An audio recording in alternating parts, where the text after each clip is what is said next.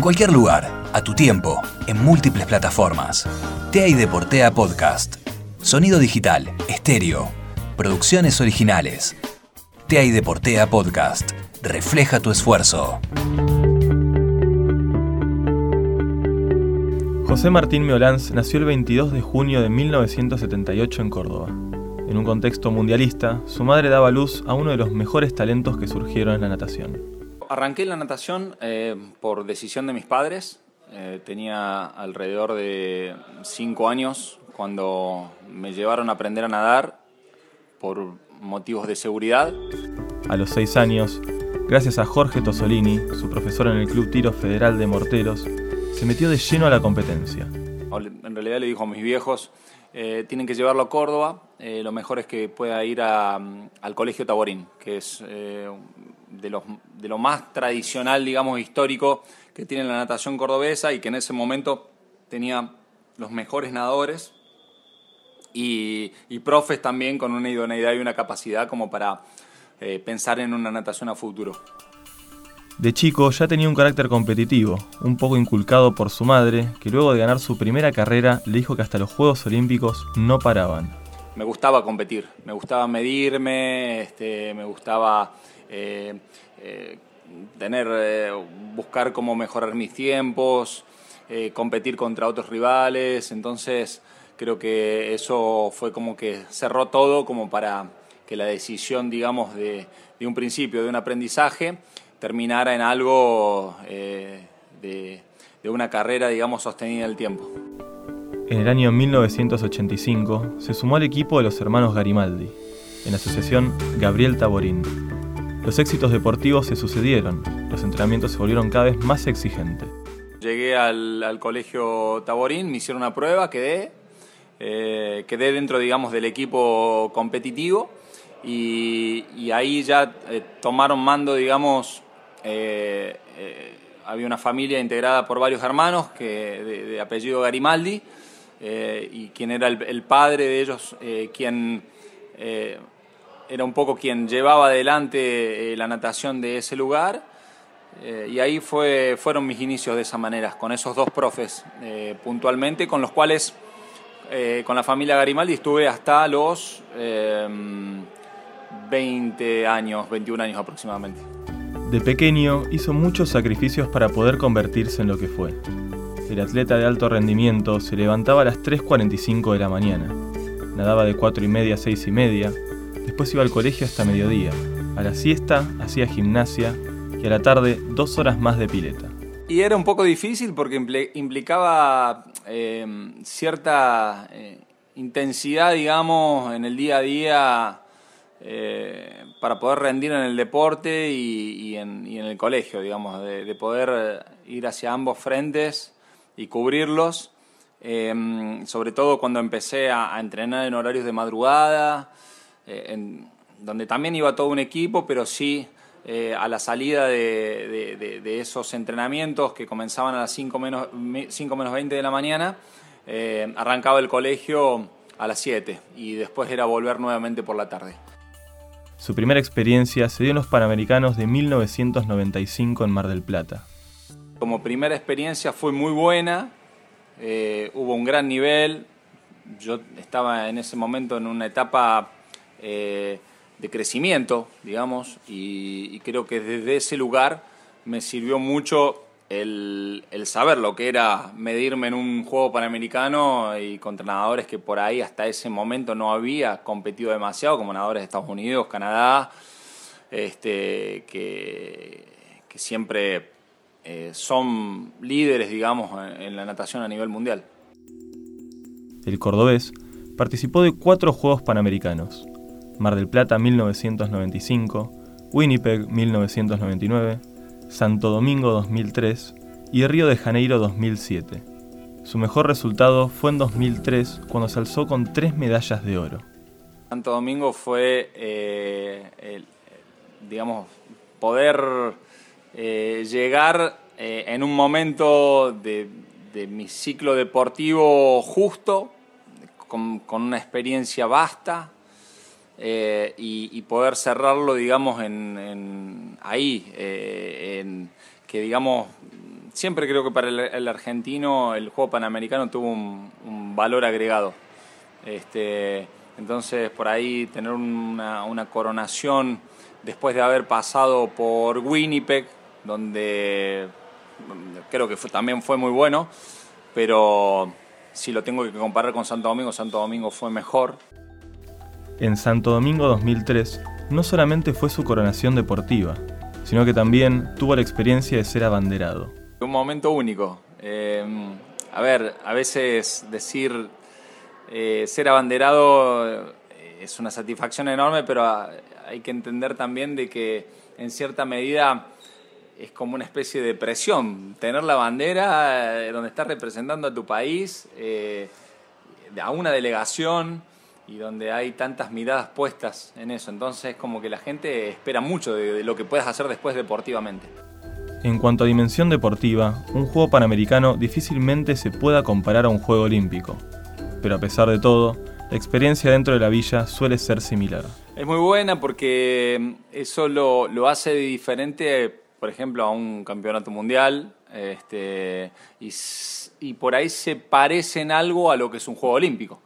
Eh, donde vos compartís con otros atletas durante el periodo que, estás ahí y, que te da la posibilidad también de relacionarte y de vincularte con, atletas de, tu país o de otros países. Eh, con lo cual siempre la convivencia eh, en ese tipo de eventos es buena. Con un gran palmarés en su carrera y habiendo sido campeón mundial en el año 2002, llegaba a los Panamericanos de Río en el año 2007 despidiéndose de la natación. En, el cierre de un ciclo, el hecho de, Río 2007, porque a mí ya no me daba para esperar cuatro años, y esto de, que por ahí a lo mejor los mundiales para hacer, mm, que se hacen dentro de un plazo más corto, el Panamericano en los Juegos Olímpicos, digamos, no te lo permite. Y yo no me, ya no me veía cuatro años más eh, en la actividad con lo cual entendía perfectamente de que era, eh, de que era el último y como era el último también eh, fui a disfrutarlo de manera distinta a lo que fueron los otros. O sea, con una cabeza mucho más abierta, eh, entendiendo de que ya era una especie de, cierre de etapa. Como nadador activo, participó de 10 mundiales. Se alzó con una Olimpia de Oro en 1997 y en su Panamericano de despedida se llevó la medalla de plata en los 100 metros libres. Eh, ya cuando te toca estar en, eh, eh, en cualquier tipo de evento representando al país, el orgullo es máximo y eso hace también de que más allá del plano deportivo, creo que siempre lo que tenemos que tratar de demostrar es ser embajadores de, nuestro país y poder representar a, nuestra bandera, no solamente en el plano deportivo, sino en lo humano, en, en poder eh, hacer conocer nuestras costumbres, cómo somos, pero siempre de manera muy educada y con mucho respeto. José Meolanz un día fue aquel niño que soñaba en representar a Argentina en Juegos Panamericanos y Olímpicos. muchas veces la, aspiración que tenemos como deportista, la máxima aspiración es llegar a un Juego Olímpico. Previo a eso, el paso previo a eso es un Juego Panamericano, dado a la importancia y a, lo que es para, para cualquier atleta. Eh, entonces ya comenzar, digamos, eh, eh, con el pie y estar en un, en un juego panamericano, es decir, bueno, el próximo salto es el Juego Olímpico.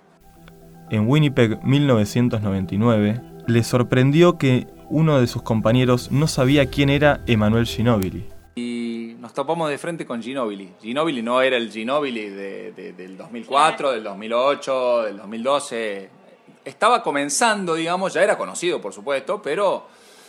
Eh, y, este amigo le pregunta, eh, justo a Ginóbili, le pregunta encima, le pregunta, eh, hola, ¿cómo andan? Che, ¿qué hacen? Le pregunta mi amigo. Y Ginóbili le contesta, vamos a comer. No, ¿qué deporte hacen? Le pregunta. Así que imagínate lo que fue la situación. De, atrás se escuchó una cachetada que le pegamos porque decir, pero este chico que... Y no era mi abuela que no, conocía nada de deporte, no, es un chico que estaba metido en el alto rendimiento, competía, representaba a Argentina y le preguntó qué deporte hacía Ginóbili, una cosa de loco, increíble.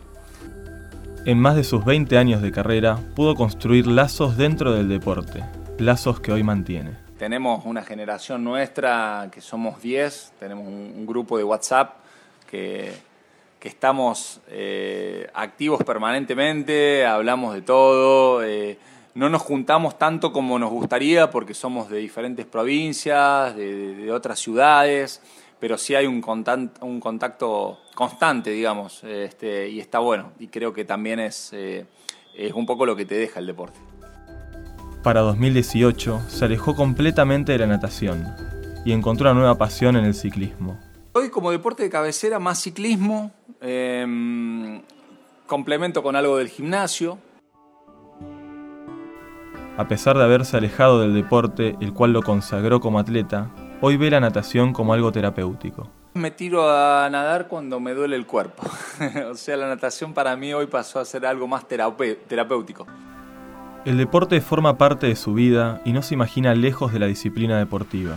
Digo relacionado al deporte, con la organización de torneos, eh, dictando campus, las clínicas de natación, es como que, no, o sea, no me veo alejado para nada, por lo menos durante algunos años más. Siendo un nadador completamente consagrado, en algunos momentos del año le cuesta ir a la pileta, pero en otros le sirve para poder salir de la casa. Me cuesta un poco porque la realidad es que tomar la decisión a veces de ir a nadar, eh, sobre todo, no sé, cuando es invierno, que hace un poco más de frío, el verano es como que te ayuda un poco más a salir y, ir a nadar a una pila al aire libre, este, eh, contribuye bastante a, esas ganas. Sus logros no quedan solamente en su carrera deportiva. El ex atleta fuera de la pileta pudo construir una familia con tres hijos y su esposa, Valeria. Nadie tiene el manual de, cómo ser un buen padre. Eh, a mí me gusta por el tema de la herramienta educacional que es el deporte en sí, por los principios, por los valores y porque entiendo de que el deporte es una escuela de vida. Además, quiere que sus hijos también se metan en el mundo de la natación, pero como mecanismo de seguridad. Quiero que aprendan a nadar porque entiendo de que por una cuestión de seguridad, como hicieron mis viejos para conmigo, deben aprender el 23 de diciembre de 2008, le puso fin a su carrera deportiva y lo hizo estableciendo un récord argentino en los 50 metros libres. Como una persona que creo que yo que ha, apoyado el deporte y ha sumado para que este deporte pueda seguir progresando, eh, como una buena persona, eh, simplemente eso yo creo, ¿no? de haber aportado un granito de arena a este deporte eh, para, para, que pueda seguir, para que pueda ser reconocido a nivel, a nivel mundial, representando al país. A lo largo de su trayectoria, José Martín Meolanz consiguió múltiples medallas y récords argentinos que al día de hoy siguen vigentes. A pesar de eso, los títulos más importantes que tiene el ex nadador son que el mundo lo recuerde como alguien que siempre apoyó a los atletas panamericanos y olímpicos, pero sobre todo un buen padre y un ejemplo que inspira al resto.